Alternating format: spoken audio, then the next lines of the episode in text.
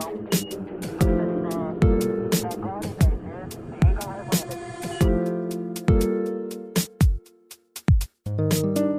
Auditoras, auditores, ¿cómo están? Bienvenidos a un nuevo capítulo de Otra Cosa con Historia en este nuevo segmento en el que nos vinculamos con la Convención Constitucional desde la perspectiva histórica, con la voz de los protagonistas relacionados al estudio y la enseñanza de la historia, para hablar del trasfondo histórico del actual proceso constituyente y sus implicancias en el desarrollo temporal de Chile a mediano y a largo plazo.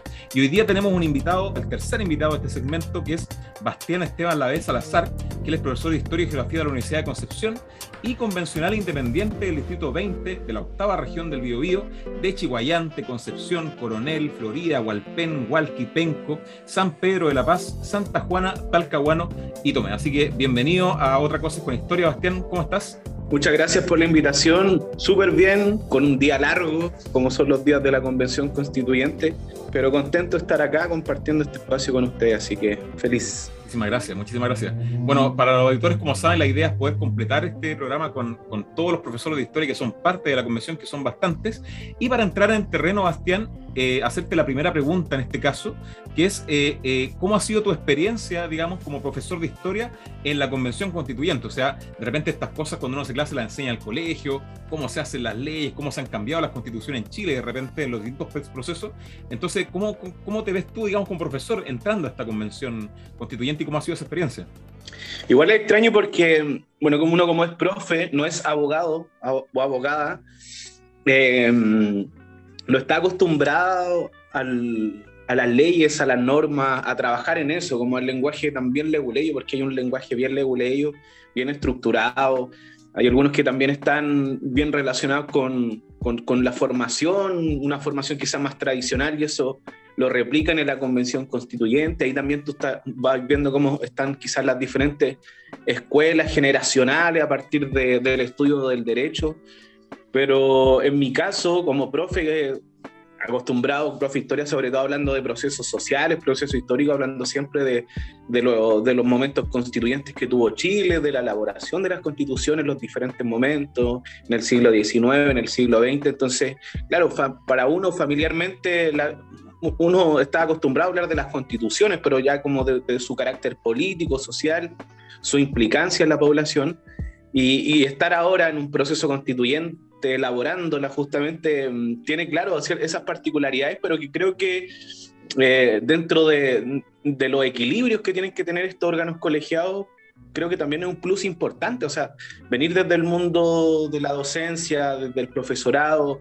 desde la historia, desde las ciencias sociales, creo que también un punto eh, importantísimo y que entrega también una perspectiva histórica, porque muchas veces también eh, la formación de los abogados o abogadas no, no, es una formación estricta, estrictamente desde la historia, desde la historia eh, social, puede ser historia constitucional pero no necesariamente de la historia social, de los sectores populares, de cómo se han dado las diferentes reformas y el devenir histórico, así que yo creo que eso también es un, punto importante, así que me siento quizás particularmente más acompañado en, en, este, en este espacio constituyente porque hay muchos abogados, pero también hay varios profes, hay de diferentes profesiones y eso un poco entrega eh, heterogeneidad a este órgano constituyente.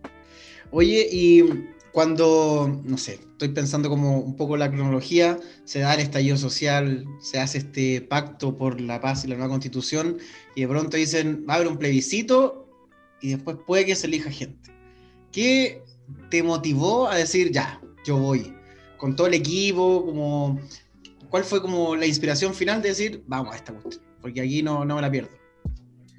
Sí, es que igual es, son varias cosas que ocurren porque uno está relacionado también con, con los espacios organizativos, con espacios sociales, el, el mismo proceso del, del, estallido social, de la revuelta social, donde salió muchísima gente a las calles. Nosotros veníamos trayendo también organización popular hace, hace unos buenos años al menos en nuestro territorio y, y son contextos súper difíciles y complejos porque son nuevos escenarios políticos Entonces nosotros también desde la organización social vemos que se abre un nuevo escenario político, entendemos que también es un escenario que lo pone la calle la población, la gente que sale a manifestarse, es quien pone en agenda el, el tema constituyente. O sea, esto no era parte de la agenda gubernamental para nada, de hecho nos encontramos a mi juicio con un gobierno que no está a favor del proceso constituyente, que nunca se mostró a favor, ni siquiera durante el periodo del apruebo, tuvieron diferencia incluso en su conglomerado.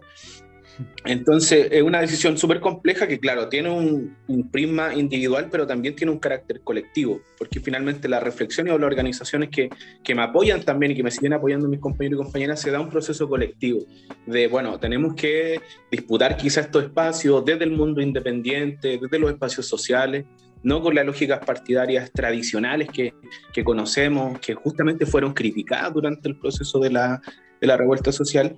Y, y en ese sentido nosotros eh, veíamos en este proceso un proceso abierto de, de, enfrentar, de disputar.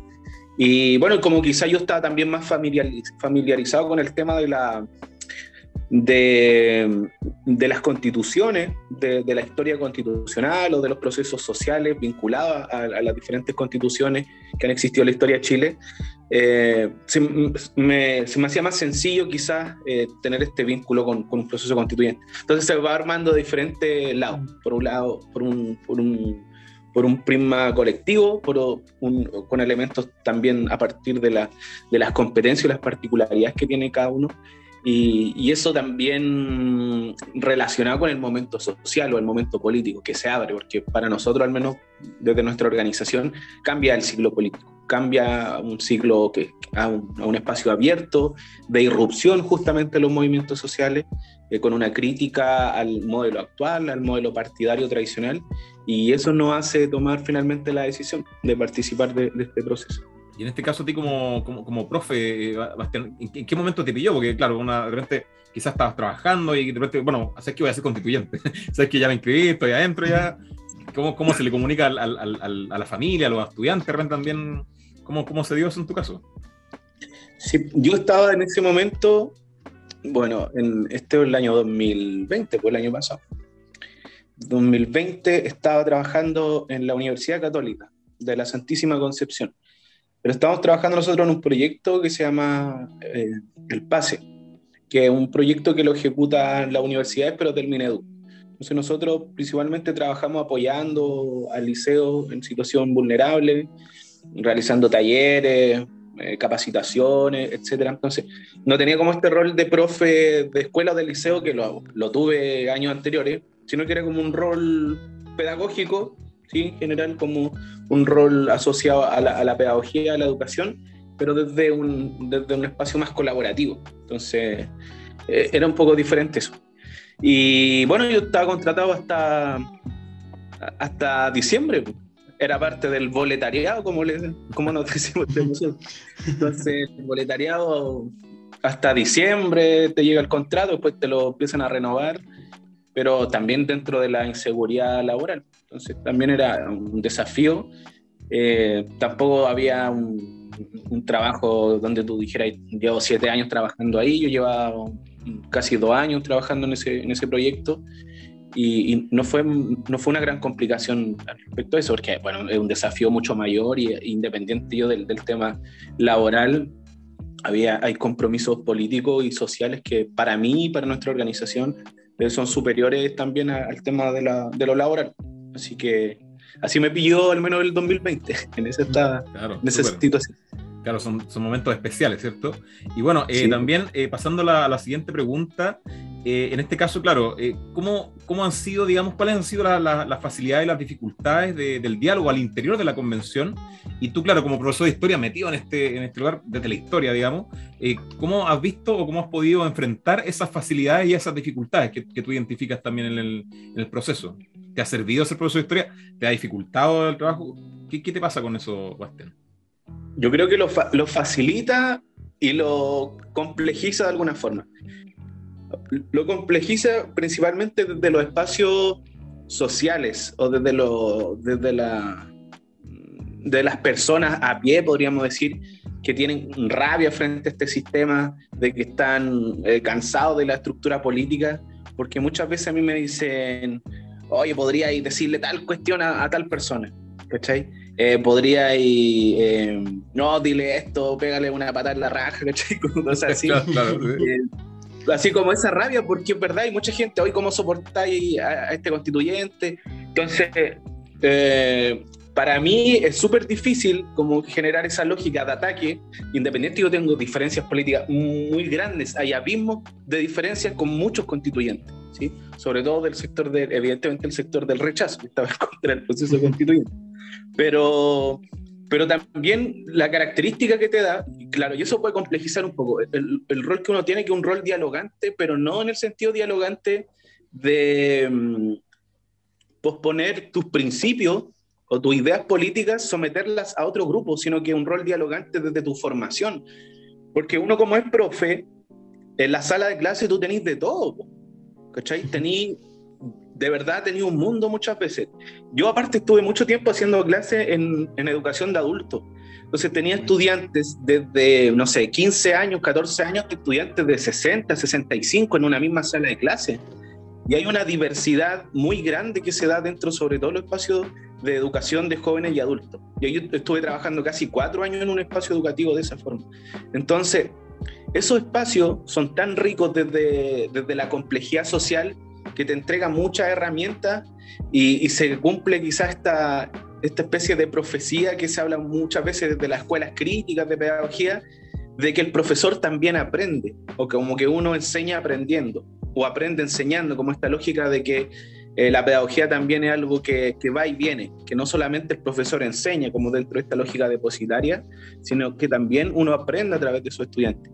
Y qué mejor ejemplo que uno que en ese momento yo tenía, no sé, 25, 26 años, era súper joven, saliéndose poco de la universidad, tenía estudiantes de 50 años, de 60 años que habían vivido el proceso de la dictadura militar, todo el proceso después de la concertación, que vivieron antes cuando había otra lógica de vida cuando estaba la proliferación de los campamentos, de las migraciones, por ejemplo.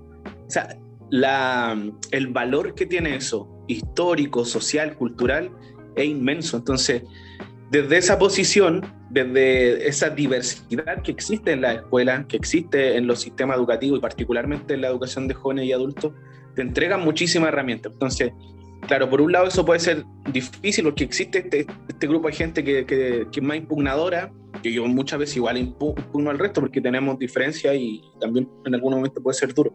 Pero generalmente el perfil que uno va construyendo como es profe es de, desde el diálogo, desde la persuasión, desde el entregar información como concreta, ¿cachai? Entonces, todas esas cosas yo creo que facilitan sobre todo un proceso como este. O sea, son características que, que me han ayudado muchísimo a acercarme a diferentes personas, a dar mis puntos de vista desde, un, desde una lógica argumentativa que permita justificar también nuestras posiciones, que es muy importante, y sobre todo en órganos colegiados como estos. Creo que, que, que es un valor a mi juicio creo que es algo positivo al menos ser profe en general, más allá de profe histórico, muchos tienen comprensión histórica de los procesos, hay pueden haber sociólogos, los mismos abogados que tienen como eh, formación igual histórica, pero ser profe también te entrega esas otras sensibilidades que creo que también son importantes.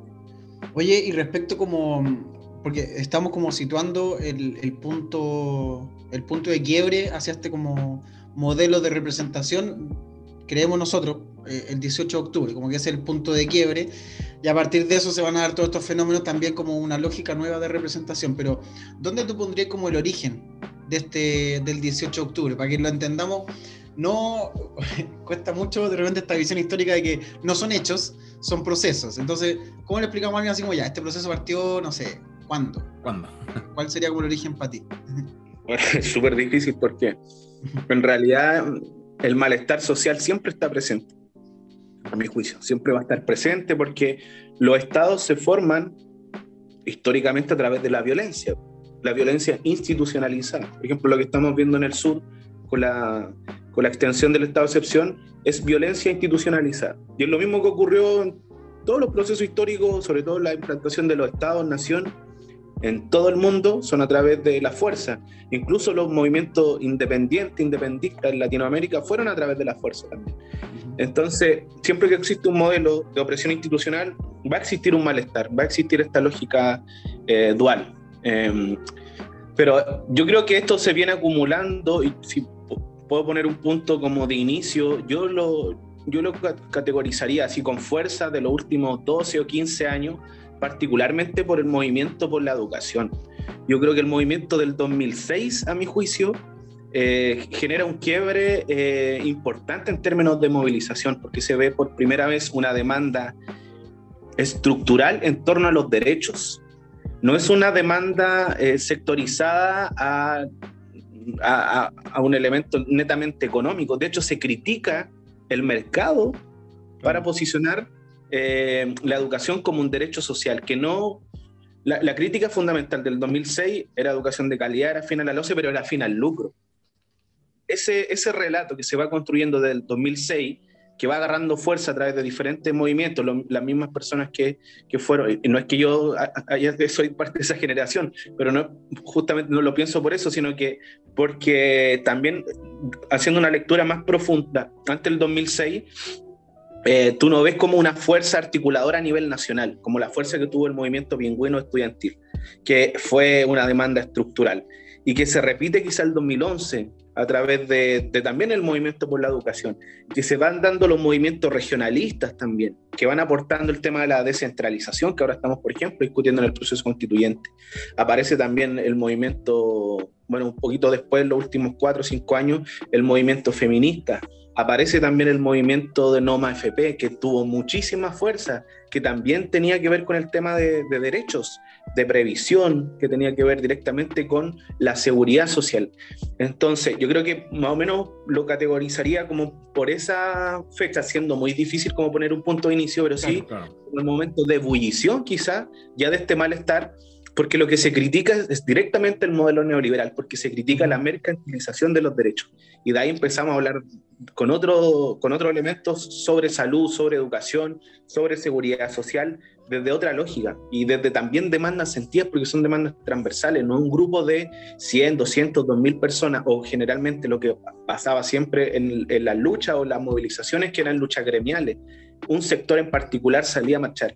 El tema de la educación convocó a toda la gente, a toda la población, como también convocó con mucha fuerza el movimiento Noma FP, por ejemplo, que son, yo los lo pondría como en términos sociales, pero bueno, después todas las demandas, el, tema ambiental, que ya no le competía solamente quizás a los pueblos originarios o a las comunidades que estaban directamente azotadas por el extractivismo, por la destrucción del ecosistema, sino que después la demanda ambiental es una demanda transversal. Entonces, tiene la educación, tiene la seguridad social, tiene el, el tema ambiental, tiene después el movimiento feminista, que son demandas quizás de sectores en particular, pero que eh, toman una adherencia transversal porque las personas empiezan a dar cuenta, claro, son problemas que todos tenemos, a todos nos afecta el sistema de seguridad social, a todos nos afecta el tema de la educación, esté estudiando o yo, esté estudiando uno o no porque pasaba mucho que papá o abuelo salían a marchar por la educación y decían, no quiero que mis nietos tengan la educación que existe ahora, o que mi hijo lo tenga, y, se da mucho. Y pasa lo mismo con el tema de la FP, pero como al revés. ¿sí? No quiero que mi abuelo o no quiero que mi papá que se está a punto de jubilar tenga, ¿cachai? Entonces, intergeneracional, es transversal socialmente y, y toma una fuerza, creo yo, porque lo que se critica es un modelo, que es un modelo de desarrollo, un modelo neoliberal, un modelo mercantil. Entonces yo, yo pondría quizás como punto de inicio el, alrededor de los 2000, tomando ya más fuerza el año 2006, cuando se da este movimiento de estudiantes en defensa de la educación. Sí, super. Y fíjate que lo, en este caso las, las dos convencionales anteriores que participaron del programa dijeron absolutamente lo mismo. También es, se va situando, digamos, de alguna forma, eh, ese 2006, claro, ese pingüinazo, ese mochilazo, digamos, que se da en esos años, como una especie de despertar, digamos, o de pequeña llama, digamos, que se enciende. Eh, para, para, poder ampliar un poco este, este malestar social. Entonces, es bien relevante por lo menos eso mismo, o sea, que, que, estén vinculados eh, tanto, digamos, pese a que vienen de distintos lugares, no sé, el caso de Dayana del norte, en el caso de, de, Bastián del sur, en el caso de Loreto del centro, tengan esas mismas percepciones. Entonces también habla de que, claro, un fenómeno que, que, quizás también se va a empezar a estudiar en un año más a nivel histórico, digamos, porque a nivel social se está estudiando, pero claro, quizás va a tener eh, vértices similares a los que estamos mencionando hoy día. Y bueno, eh, yo también te quería llevar, Bastián, al contexto internacional, ¿cierto? O sea, porque también en Chile han pasado bastantes cosas, pero a nivel internacional también, ¿cierto? O sea, tenemos por un lado eh, el, tema, el tema de los grandes movimientos que tú los nombrabas, ¿cierto? El tema del medio ambiente ha sido un movimiento transversal a nivel internacional también, sobre todo desde la década de los 90 en adelante. El mismo caso del feminismo, ¿cierto? Sobre todo en los últimos años, que se ha generado, se ha dispersado mucho más y ha influido mucho más en la cultura también. muchos hablan de una cuarta ola de repente de, feminista que, que, está tomándose gran parte de la, de la opinión pública, la escena mundial. También pasa lo mismo con los paradigmas económicos, ¿cierto? Recordemos lo que pasó en la pandemia, por ejemplo, también, en donde varios estados empezaron a generar un mayor proteccionismo eh, y apoyo eh, de, al desarrollo social de los países, en el caso de Francia, por ejemplo, el caso de eh, Estados Unidos, ¿cierto? Que también a través de una inversión histórica en el presupuesto estadounidense con Joe Biden, que desde los 40 no se invertía tanta plata, digamos, en, en, desarrollo social, ¿cierto? Entonces hay varias cosas que están cambiando. Otra cosa también los estallidos sociales, ¿cierto? Vemos que han existido estallidos sociales en Colombia, en Ecuador, en Nicaragua, en Perú, en Japón también, ¿cierto? Años anteriores también al caso de los indignados, en, el caso de España, los, los chalecos amarillos en Francia, o sea, hay todo un contexto internacional y a todo eso, Bastián, le sumamos también el tema de la digitalidad, ¿cierto? O sea, que el mundo con la pandemia ha acelerado bastante el, tema de la digitalidad, eh, es algo que trae nuevas lógicas que quizás van a llegar para quedarse, la utilización de, de redes sociales también, y también cómo esta digitalidad va permeando también las instituciones en este caso. De hecho, yo les comentaba a Dayana y Loreto que a mí me llamó mucho la atención que el día que se inaugura la convención eh, constitucional eh, son, son los, los, independientes o son los nuevos eh, sectores políticos, digamos los renovados sectores políticos, los que empiezan a transmitir en vivo, por ejemplo, en la ceremonia.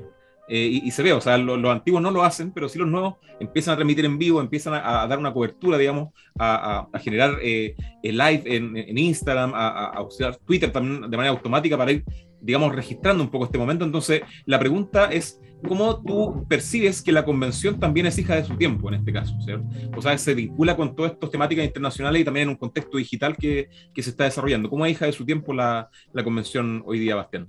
O sea, evidentemente estamos escribiendo una constitución en un contexto hiperglobalizado, hiperconectado, con, con mucha influencia externa en términos culturales principalmente. Y, eso queda de manifiesto a través de, lo, bueno, de lo que tú mencionas, por ejemplo, esto, esto de, la, de las transmisiones en vivo desde las plataformas como Instagram y que se hace recurrentemente. Hay muchísimos constituyentes que yo creo que es un tema evidentemente generacional, más que político particular de algunas personas, yo diría que es un contexto más generacional. Que, que, que integra estos elementos y que tiene muchos desafíos también, porque uno de nuestros compromisos al menos era que la convención constituyente fuera un espacio abierto, que la gente pudiera verla en tiempo real. Y eso eh, favorablemente está, existe, o sea, tú puedes ver todas las sesiones, tanto en YouTube, tanto en convención.tv, donde se pueden ver de manera directa, en tiempo real, puedes ir comentando, etcétera lo que es súper bueno. Tenemos un, canal de, comunicación como son las redes sociales que con cualquier autoridad, en este caso como nosotros somos actualmente autoridad, tú ah, está ahí como un mensaje a un par de botones de tener contacto con los constituyentes de tu distrito o a nivel nacional. Creo que eso también es un valor sumamente importante en cuanto a, la, a cómo se va construyendo esta nueva relación entre una clase por una nueva clase política o nuevos sectores políticos y la ciudadanía y las personas, porque se rompe esta lógica de que hace 20 años era imposible, o sea, tenéis que mandarle un correo, una carta, eh, o hablar o llamar por teléfono y ver si está en la oficina, o sea, una locura ahora, como todo es en tiempo real, todo está a la mano, todo está en un teléfono móvil, es mucho más sencillo. Yo creo que eso también tiene elementos muy positivos y también tiene elementos de riesgo, principalmente para nosotros, porque nuestro nivel de seguridad también es bajo, el tema de la salud mental, por ejemplo, particularmente yo no, pero hay muchos constituyentes que han sufrido muchísimos ataques en ese sentido. Entonces también tiene, claro, ese, esa arma de doble filo que por un lado eh, te entrega estos elementos de conectividad, de comunicación, de alcance, de cercanía, eh, con las personas, con la ciudadanía, pero por otro lado también tiene esos riesgos. Entonces, tenemos un desafío importante y esto se va también a, a ir eh, delineando seguramente en el desarrollo mismo y en la construcción de la norma constitucional en torno a los derechos digitales, por ejemplo, cómo vamos a incluir los derechos digitales, qué características van a tener, cuáles van a ser los niveles de seguridad, cómo también a través de, de estas nuevas formas democráticas podemos también implementar mecanismos de democracia digital, que son sumamente importantes también para el contexto en el que estamos. Así que junto con el, el, el, momento de crisis climática ambiental en el que nos encontramos, también nos encontramos en un momento particularmente hiperglobalizado, hiperconectado, del cual también tenemos que hacernos cargo. y en este caso, eh, claro, ahí está el tema digital bien reflejado, eh, Bastián, pero ¿qué pasa también con los otros fenómenos? Esto, el caso de eh, este cambio en los paradigmas económicos, el caso también, bueno, de la migración, que ha sido todo un tema también global, que, que se está desarrollando hoy en día, el mismo tema de los estallidos sociales en otros lugares del mundo. Eh, ¿qué, ¿qué, pasa con esas cosas y la convención también? ¿Cómo también la convención, entre comillas, va recogiendo esos temas o, o, o, o van permeando, digamos, este contexto internacional a la convención? Sí, o sea, particularmente nuestra región, la región latinoamericana, una región muy convulsionada en términos políticos. Entonces hoy día hay países que están en crisis política, en crisis económica, con altos niveles de migración, hay migraciones políticas, hay migraciones forzosas, las mismas migraciones por, por contextos climáticos, tenemos muy claro que van a aumentar en el futuro muchísimo.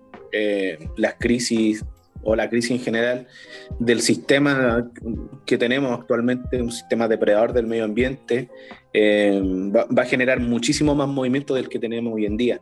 Pero esto no es nuevo, si, si nosotros lo vemos desde una perspectiva histórica, la migración, o sea, la migración es algo permanente, por eso la migración es un derecho, porque todos tenemos el derecho a migrar.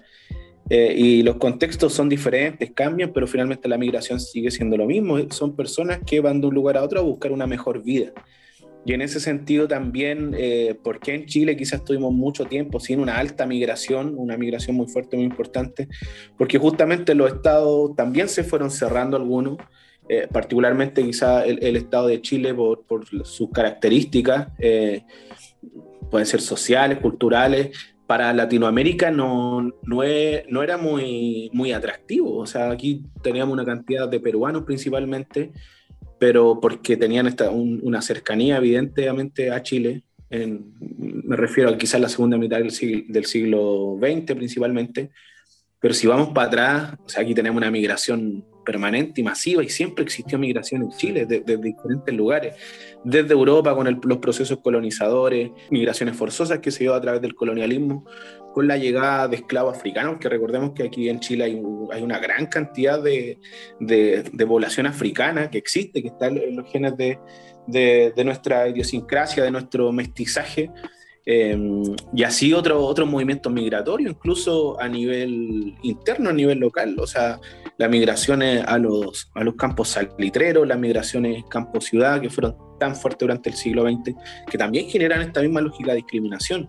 Que en el fondo, eh, cuando también se critica el, el, tema de la migración, se critica porque el migrante finalmente es un ser humano que es pobre, pero el migrante que viene desde sectores acomodados, que viene acá a hacer negocio, no, no, es mirado de, de, mala forma porque no es migrante, es extranjero. Entonces, hasta en eso nosotros tenemos una tipificación. Entonces, yo creo que el tema particularmente migratorio que, que, me comentabas tú, eh, evidentemente que tenemos que abordarlo. O sea, hay una ley de migración paupérrima, nosotros podríamos establecerlo incluso normal o constitucionalmente desde un prisma de, los derechos humanos, que evidentemente es el prisma que tiene que, que sopesar y, que tiene que estar equilibrado también con, con con los conflictos internos que podamos tener. O sea, la solución, la violencia, eh, el despojo, las expulsiones, a mi juicio, no son los caminos para poder construir también no solamente países sanos y países donde se pueda vivir democracias plenas, sino que cómo vamos construyendo también la relación política, social, cultural con los otros estados hermanos dentro de Latinoamérica. No podemos estar con una política de despojo porque no sabemos que nosotros en 10 o 15 años más podamos estar en una situación, una crisis humanitaria y necesitamos, necesitamos migrar y vamos a querer también que en los países que nos puedan eventualmente acoger exista también esta posibilidad de llegar a esos lugares y, y de ser recibidos como, como humanos, como seres humanos, como pueblo hermano. Entonces, creo que también ahí hay que un poco profundizar la mirada y verla desde una perspectiva de derecho humano. Oye, y en cuanto como a los, siguiendo esta misma lógica en la que estábamos conversando, como los derechos que, que tú consideras que deberían estar ahí como establecidos de lo que de lo que hemos podido conversar ahora, me parece a mí que como el tema medioambiental, eh, tú lo vas instalando como bien fuerte, también eh, como parte de la, de la coordinadora Walpen. Eh, ¿Cómo crees tú que debería ir instalándose el tema medioambiental, que viene como fuerte tal vez desde cuando apareció esto de mm, Hidroaicén, como que se fue instalando a poquito, pero como que ahora recién viene tomando como más peso. Entonces, ¿cómo crees tú que se tiene que ir instalando en la nueva constitución el tema medioambiental? Sí, mira, para nosotros particularmente en Hualpén también tenemos una historia muy dura en, términos ambientales, o sea, los conflictos se vienen dándose muchísimo rato. Nosotros vivimos al lado de una refinería de petróleo de la empresa NAP, vivimos al lado de un cordón industrial, vivimos cerca de, de empresas que están vinculadas al gas, vivimos cerca de una planta de tratamiento de aguas servidas de bio, eh, vivimos cerca de arenera, ¿cachai? Entonces estamos rodeados de un cordón industrial sumamente contaminante. Entonces, eh, hay en su momento hubieron otros vecinos y vecinas que levantaron muchas luchas ambientales, pero el tema ambiental en su momento era como la calidad del aire. Yo creo que ahí el, ahí el cambio de paradigma, cuando se habla, de hecho, en Santiago, preemergencia ambiental, la preemergencia ambiental, la emergencia ambiental es que el aire está contaminado. Entonces, los temas ambientales siempre se veía a la contaminación atmosférica, no está vinculada a la destrucción, por ejemplo, del bosque, a los rellenos de humedales, ¿sí? que son como, que, que esto empieza a tomar fuerza quizá en el último tiempo. Y yo creo que tiene que ver, bueno, por, por varios factores. E, evidentemente también hay una generación mucho más consciente respecto al, lugar donde vive. Eh, el tema ecologista siempre ha estado presente, pero nunca tuvo tanta fuerza quizás como, como ahora, porque vemos que el tema del agua en particular es un gran problema a nivel nacional. Hay muchísimas comunidades que están sin agua, o sea, la cantidad de gente que está sin agua es tremenda. Y muchas veces también el mismo Estado, eh, a través de los gobiernos de la exconcertación, particularmente, por ejemplo, el gobierno de Frey, que lleva adelante el plan de privatización de la sanitaria, eh, señalaban que habían grandes cifras, grandes números respecto a que Chile era uno de los países donde había más gente con agua potable yo me acuerdo, siempre ese era un discurso por parte del el oficialismo dentro de quienes manejaban la política en Chile, de que Chile, claro, tenía una gran cantidad de personas que tenían los servicios de agua potable. Pero, ¿qué pasa con, con el resto de la gente? O sea, hasta el día de hoy hay gente que tiene que ir a buscar agua al pozo, que los pozos están contaminados, que viven cerca de los monocultivos, por ejemplo, acá en la zona centro-sur, donde el monocultivo consume todo el agua, monocultivos forestales, ese monocultivo se traspasa a la zona central, es un monocultivo de palta, eh, lo lleváis más al norte, gente consume el agua, la gran minería, ¿cachai? Eh, entonces hay toda una problemática en torno al agua que, que va, va, va a relacionar el tema ambiental porque dicen, claro, ya, no hay agua, pero ¿por qué no hay agua? ¿Por qué el río está seco? Porque hay deforestación, porque hay un modelo económico que es extractivista, porque se rompieron las cadenas ecológicas, los equilibrios ecológicos. Entonces, todos esto, todo estos elementos que creo yo que es como una segunda ola fuerte del, del ecologismo, yo creo que en Chile igual hubo una, una escuela ecologista de los años 90 incipiente que no, no, no, tomó la fuerza necesaria, pero el contexto ambiental y la crisis climática que vivimos en Chile, sobre todo con el avance del desierto, de la desertificación, que nosotros vemos año a año cómo el, el desierto cada vez se extiende más hacia el sur, Em, cambia un poco el paradigma y ahí entra un poco la lógica ambiental, el reconocimiento del territorio, del valor de la naturaleza. nosotros que nos, empezamos a criar también eh, en, esta lógica de salir, del mochileo, por ejemplo, y una generación también del mochileo, del reconocer, de, viajar de aquí para allá. Uno mochileaba o iba a otro lugar o viajaba con este deseo de viajar, eh, va al lugar donde hay naturaleza, entonces va generando también este vínculo con los espacios naturales. Entonces yo creo que, que todo eso va como, eh, va jugando a favor del posicionamiento del movimiento ambiental y que en la constitución en particular, y quizá ahora ya para, como para responder el tema de la pregunta, se genera una articulación muy importante porque vienen muchos constituyentes del mundo socioambiental, desde el mundo ecologista, y muchos nos conocíamos de antes, venimos de diferentes organizaciones, y, que vamos, claro, caminando hacia un futuro que sea una constitución que sea ambiental, que sea ecológica, pero eso responde también a, nuestros a nuestros mandatos sociales, a nuestras propias organizaciones que vienen dando ese trabajo. Entonces yo creo que en términos muy prácticos, este es el momento para materializar en una constitución todo esto que hemos estado trabajando en el último tiempo, que hemos ido luchando, y, y, que, mejor también hacerlo de manera coordinada, con, con articulaciones de, de, organizaciones, de movimientos sociales que son parte de la Convención Constituyente y que tenemos la oportunidad histórica por primera vez, creo yo, de escribir una constitución ecológica para Chile. Y en este caso, Bastián, eh, también tú recogías harto el tema eh, del medio ambiente y también el tema eh, de, cómo las comunidades han trabajado este tema, ¿cierto? O sea, venimos de tres constituciones, bueno, tres constituciones grandes, digamos, y otros procesos más, más pequeños de, de 1811 en adelante con los carreras, qué sé yo, que las constituciones se habían escrito, digamos, en, bajo cuatro paredes, en donde muchas veces el Poder Ejecutivo tenía bastante influencia, por lo menos para designar muchas veces a dedo a las personas que comandaban esa, esas, esas esas comisiones, y así se fueron desarrollando las constituciones, ¿cierto? En 1925 con alrededor de 100 personas, y a la del 80 con, con alrededor de 30, 35 personas que fueron las, las que en diversos grupos, ¿cierto? Con la Junta Militar, con algunos asesores también fueron eh, cocinando un poco esta constitución. En cambio, hoy día, distinto también al, al, Chile de, de ese tiempo, y el concepto de comunidad se ha desarrollado bastante. O sea, desde la década de los 80 en adelante, asociaciones comunitarias han sido bastante diversas en Chile, bastante grandes en volumen también, y en ese sentido, tú como, como hombre joven, digamos, de, que viene también del trabajo comunitario, ¿cómo ves tú ese proceso hoy en día, en, el contexto de la convención? ¿cierto? ¿Cómo eh, todo ese proceso más, más, más comunitario, más, más vinculado a, la, a, las comunas pequeñitas, a, a, las comunas descentralizadas también de Chile, ¿cómo ves eso en la convención hoy en día también? Sí, yo creo que evidentemente este proceso es muy diferente a los procesos anteriores de elaboración de constituciones. Es una convención constituyente, tiene características asamblearias, evidentemente, porque es un órgano colegiado que, que representa la diversidad, pero también es un, y, en, ese, en ese sentido también quiero ser muy, muy sincero, es un proceso con, con imperfecciones, un proceso imperfecto.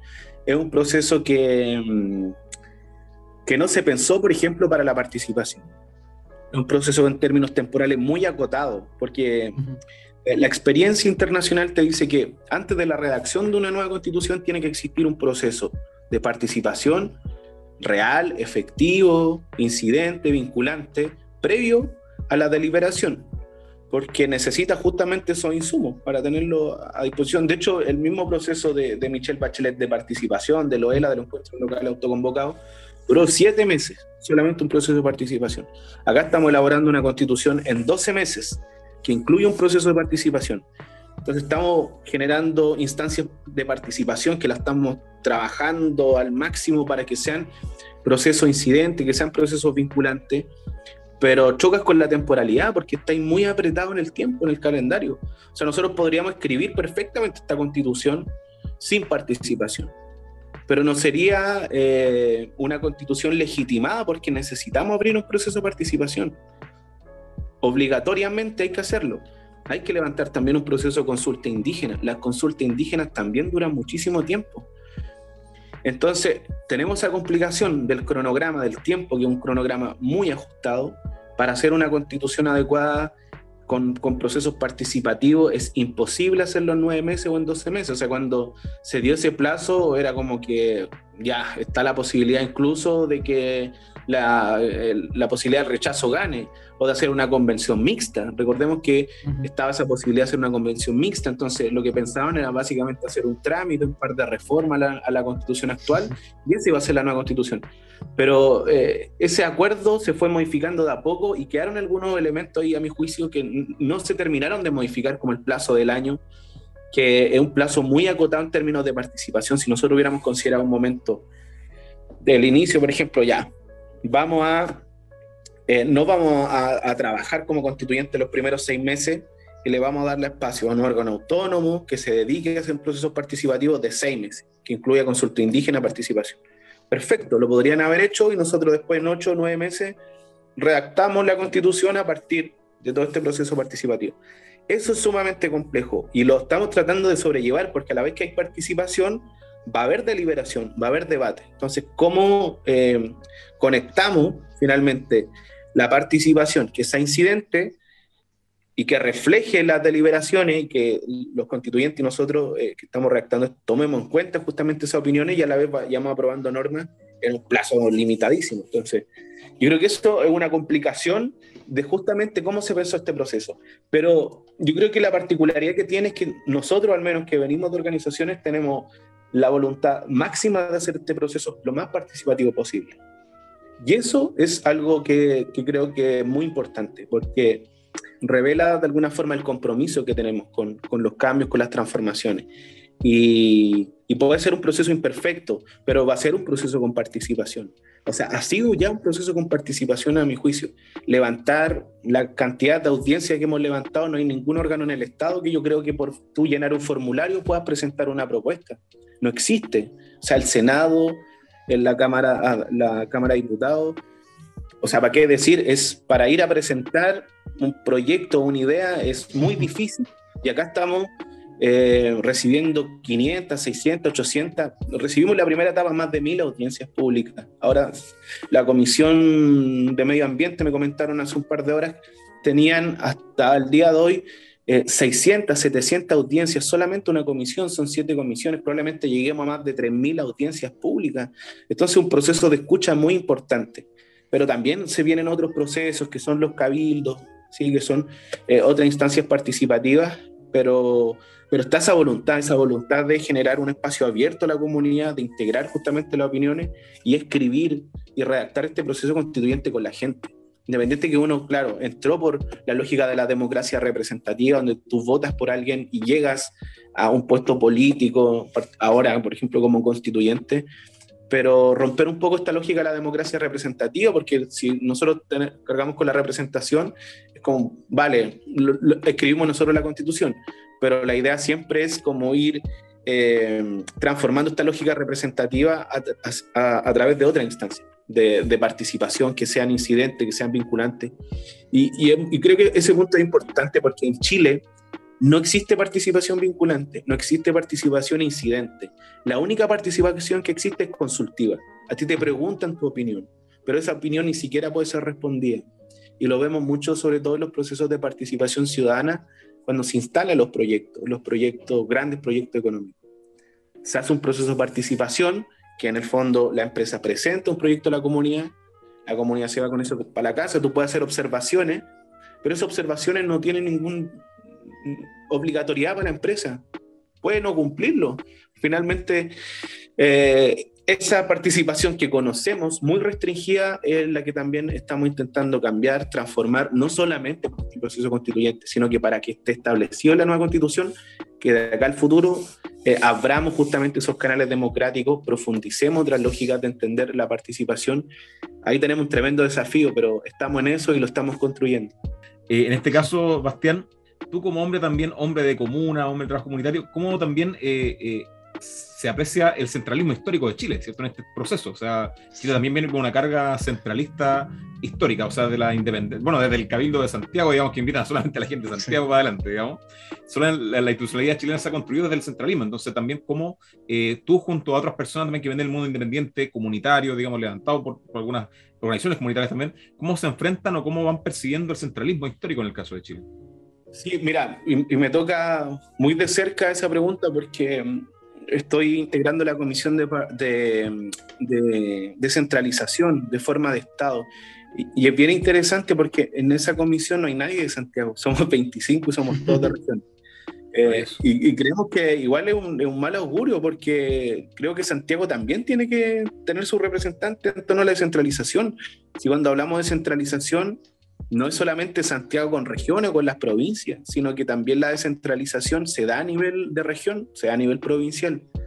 Pasa muchísimo. Aquí, por ejemplo, en, la octava región, claro, está Concepción, está el Gran Concepción, y, o el mismo distrito que, que, represento yo, que el distrito 20, que hay sectores que están muy alejados, como, como Florida, como Santa Juana, que están bien atrás mano, que tienen otros problemas, que tienen problemas de conectividad, y eso al interior de una región. Entonces, la lógica del centralismo no solamente se da a nivel nacional, se da entre las regiones, entre las comunas también. Y un elemento sumamente importante a considerar, al menos desde este proceso constituyente que tiene un prisma muy descentralizador.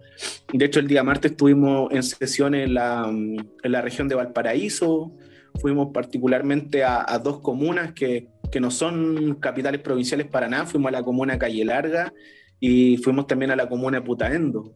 ¿Sí? que no es ir a Valparaíso para sesionar en Viña, o, sesionar en Valparaíso, o sesionar hasta incluso en, San Felipe. Sesionamos en dos comunas que no son capitales regionales, porque justamente eh, hay, que, mm, hay que mostrar señales concretas en torno a la descentralización.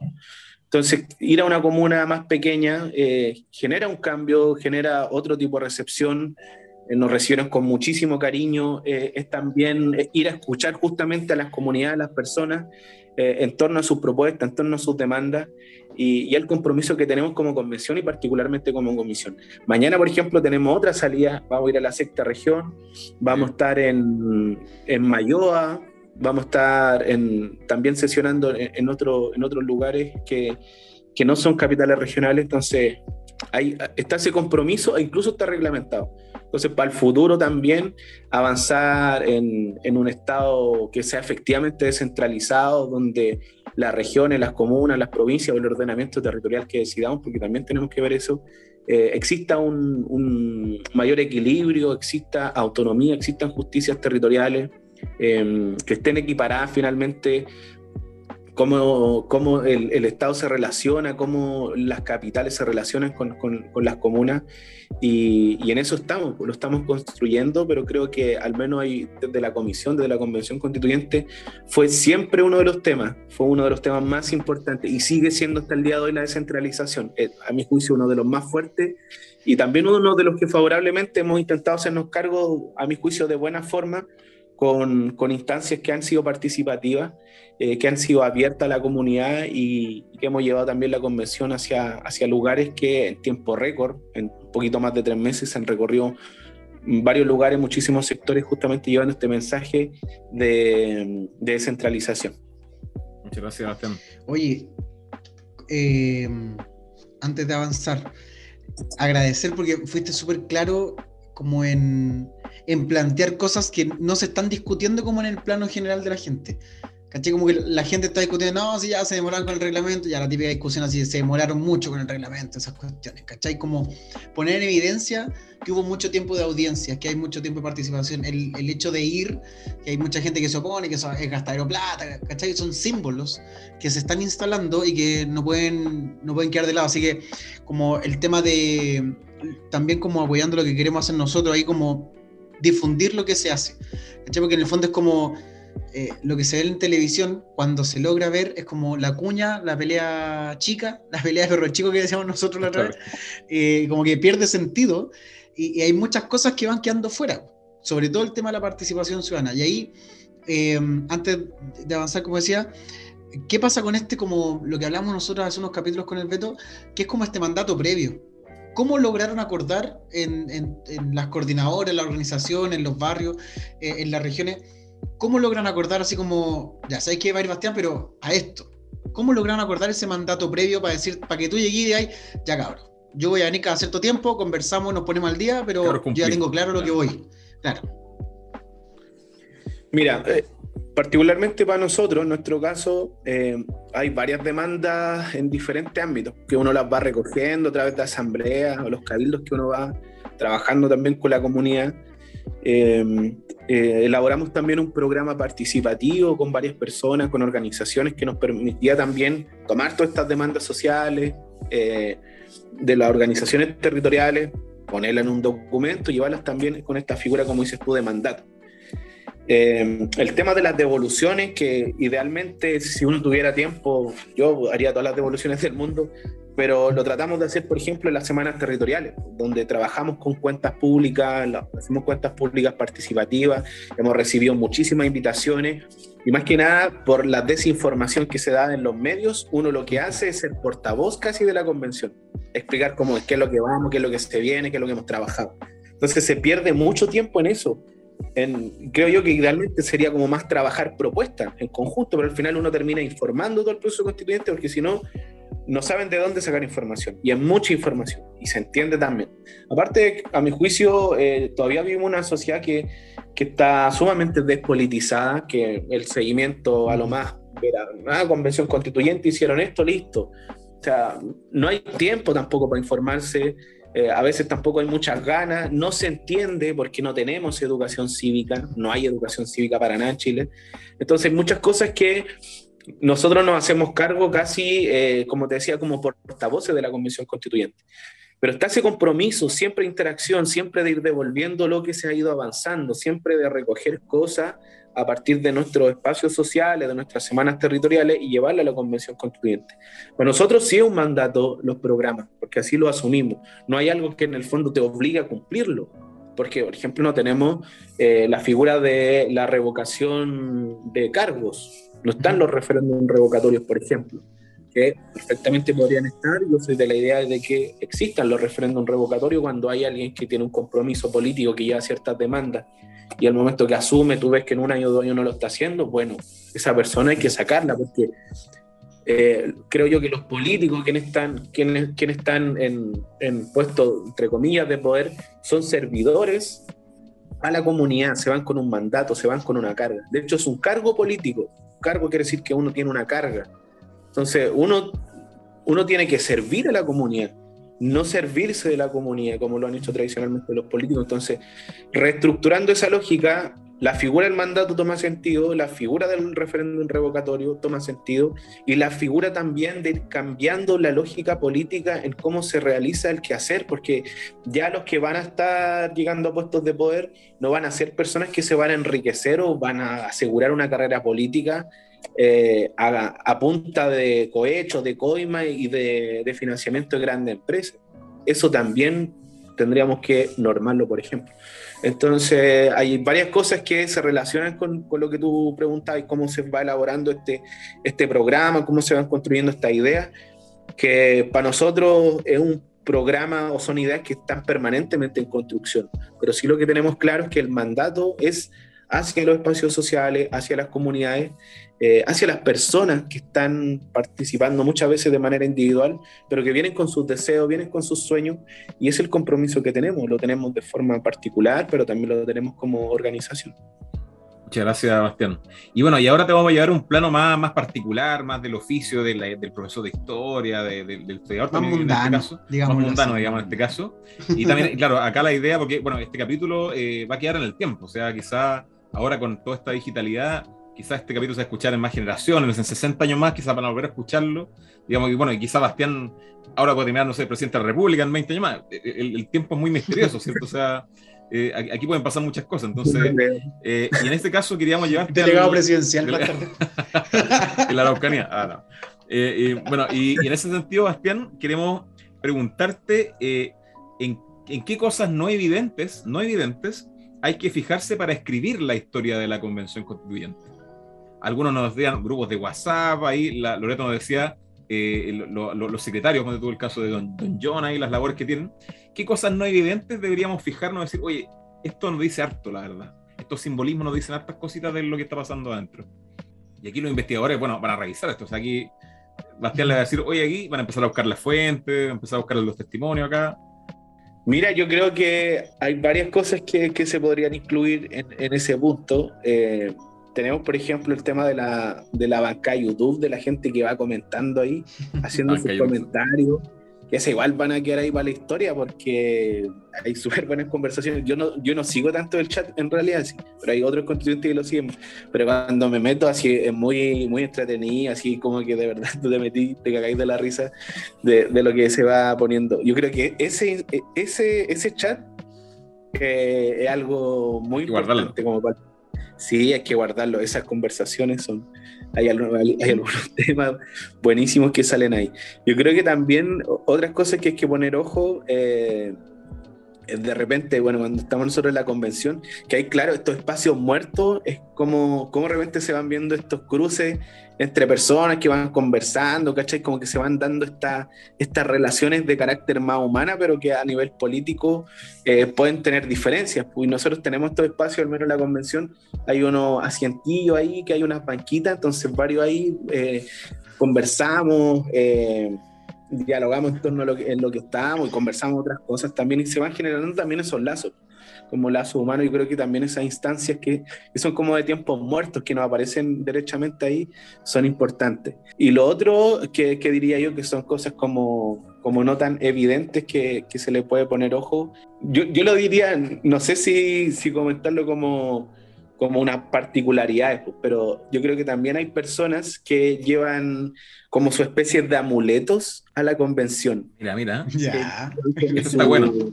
Por favor, continúa. por ejemplo, la, claro, hay varios constituyentes que llevan eh, la marucha pinto, por ejemplo, que tiene un altar así con florecilla y con varias cosas. Y hay otros más que llevan su, su amuleto, sus cosillas por ahí, ¿cachai? Entonces, igual eh, es importante porque arman, claro, su, su, puesto, tú sabes quién es, ¿cachai? Tú sabes qué, qué constituyente está ahí, porque ahí lleva sus su objetos de valor, de interés, no sé. Yo creo que eso también hay que ponerle ojo. Hay varios que tienen ahí su, su, su especie de amuleto, sus tótem, que lo tienen ahí en sus puestos para, no sé, para buscar inspiración, para buscar apoyo, energía, qué sé yo. Pum, súper interesante. bueno. se ve poco eso, me, me intriga. Sí, está bueno, está bueno. Oye, ahora como en, la típica pregunta del alumno al profe, ¿cuál es como el, el, proceso histórico, el hito o el personaje histórico de, atracción, o puede ser como un sujeto histórico, no sé, la, la Dayana el otro día nos decía como los marginados en general, ese es como su sujeto favorito, ya si, si te dijeran, toma, tenéis todos estos fondos para escribir historia de esto, ¿en qué te centrarías? ¿Proceso histórico, sujeto, personaje, lo que sea? Sobre la convención, obviamente. Mire.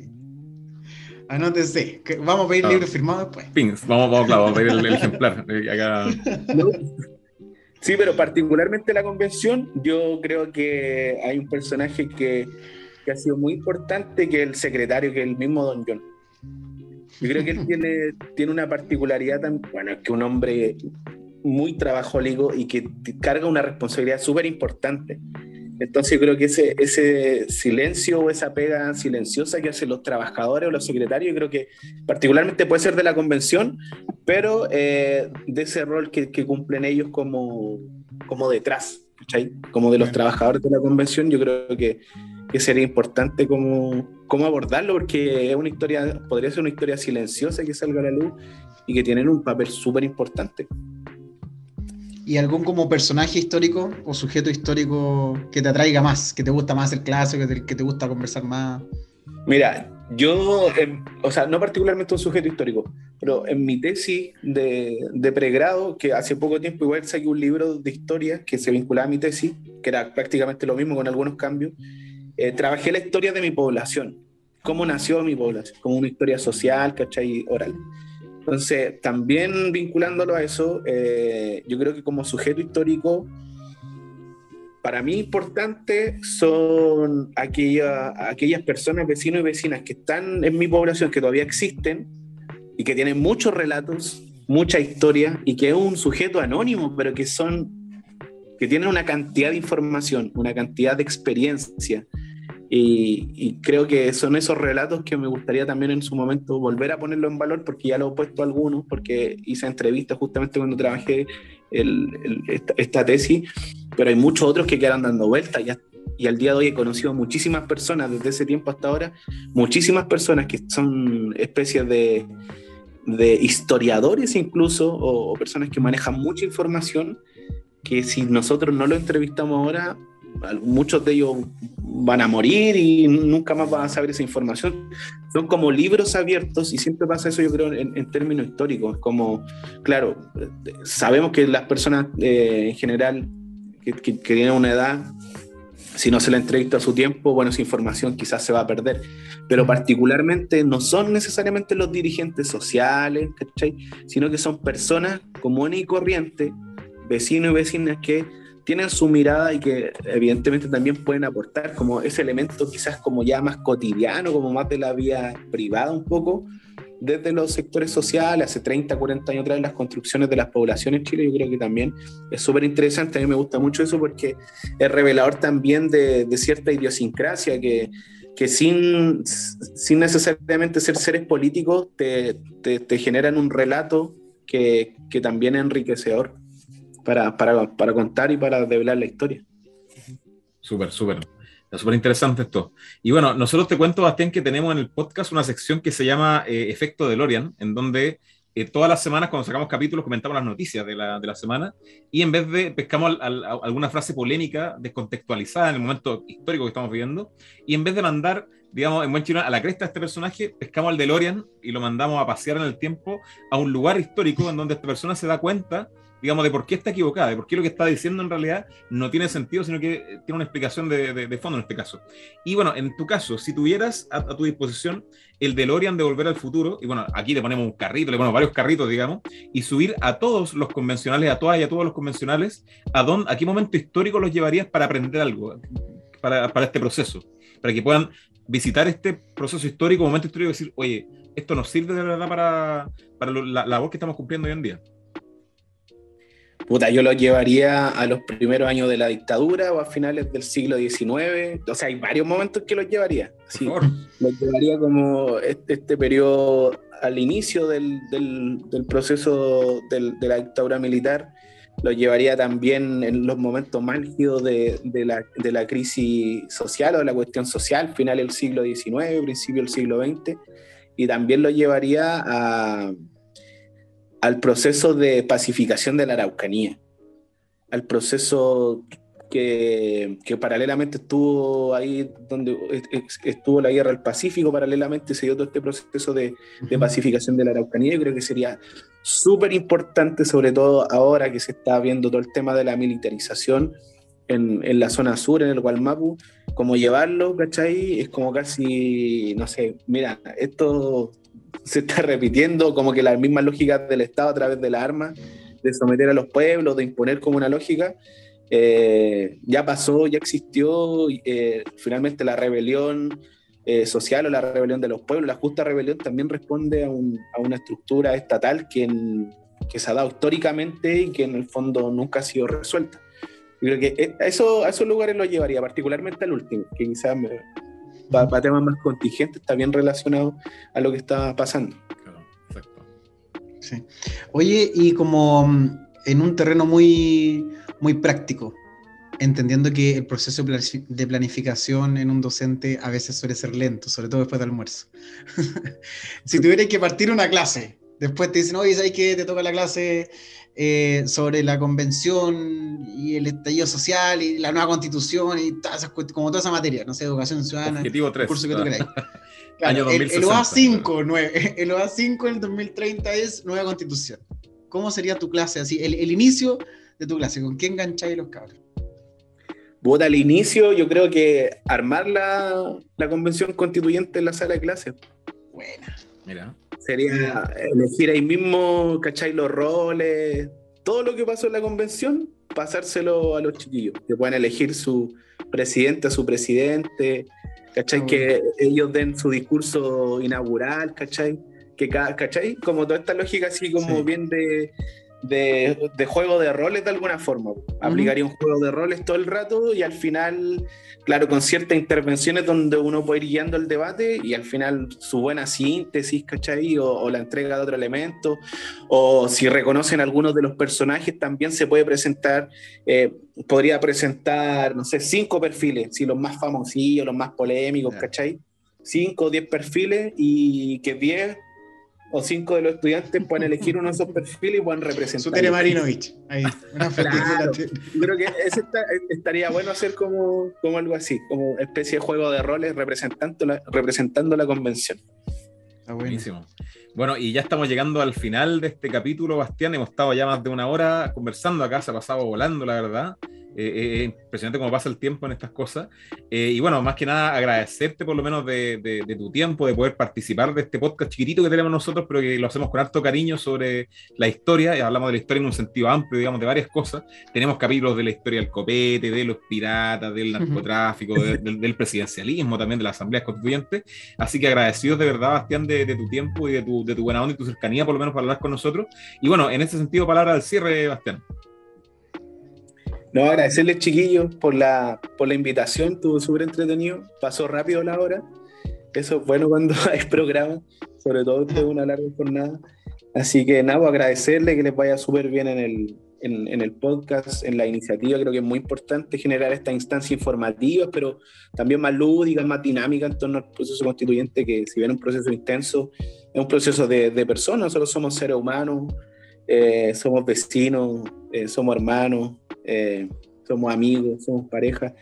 Así que creo que también es importante darle una vuelta que sea política, que sea social, evidentemente, pero desde otra lógica. Así que encantadísimos de, de que me hayan invitado y de haber tenido esta conversación con ustedes y la invitación también a la gente que se puedan seguir informando del proceso, que puedan participar de, de la asamblea, los cabildos que se van a levantar o que la, le vayan haciendo también el seguimiento a, su, a sus convencionales constituyentes de sus distritos, que creo que es muy importante también informarse y estar ahí presente y pendiente de este proceso.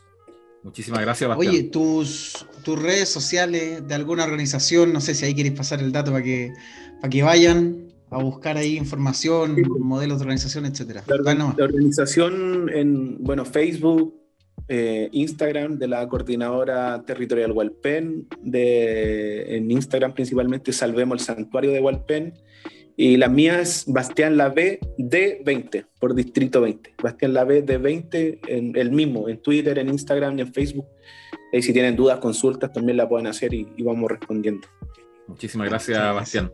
Bueno, que al final, como saben, cuando empezamos a analizar la contingencia de una mirada histórica, empezamos a analizar también lo que está pasando eh, con una perspectiva de tiempo, digamos, y también conversamos como hoy en día con una fuente primaria, digamos, de la convención, de lo que está pasando en la convención, siempre nos va a servir para poder entender mejor el presente, porque como saben, otra cosa es con historia.